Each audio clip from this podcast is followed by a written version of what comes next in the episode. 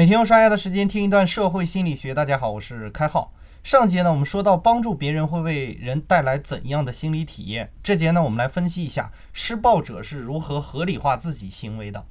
日常生活中呢，我们经常会看到给人起外号的情况哈。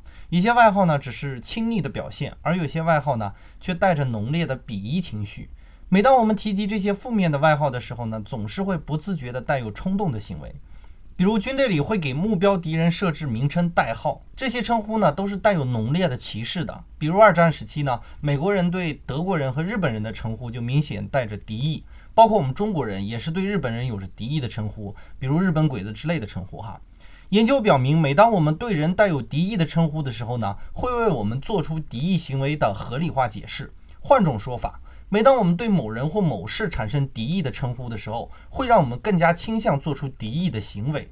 所以呢，在自控力的训练环节中，就有不要说脏话的要求。每次呢，我们对一件事情产生负面的评价，其实让我们为我们面对这件事情产生了困难。所以呢，也会强调不要抱怨什么哈。如果从暗示的角度来说呢，我们说出去的内容已经对自己的判断起到了暗示作用。但是呢，我还是更倾向于合理化行为的角度去解释，即无论我们有意识还是无意识的对某人某事打上标签，事实上也会让我们向这个标签靠拢。所以你会发现，每一个施暴者为了让自己的行为合理化，而对施暴的目标进行语言上的侮辱，这就可以理解了哈。我们应把这种语言上的敌意叫做口业。口业呢是一个佛教用语，包含了所有负面使用语言的方式，比如辱骂呀、敌意呀、挑拨离间呀，都视为口业。不造口业视为佛教修行中很重要的一步。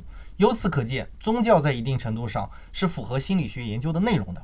所以说呢，说话本身也是一种充满风险的行为哈，在说话的目的以及用词习惯之间要仔细的斟酌，切勿为自己的进步创造不利的障碍。包括遇到困难或者逆境，我们的抱怨和安慰一样，每当我们发出抱怨，事实上都是在解释问题，让困难合理化。困难合理化会怎样呢？那就不存在解决问题的说法了，我们自然而然就活在逃避之中。对别人的敌意呢，是施暴的开始；对问题的抱怨，恰恰是逃避的开始。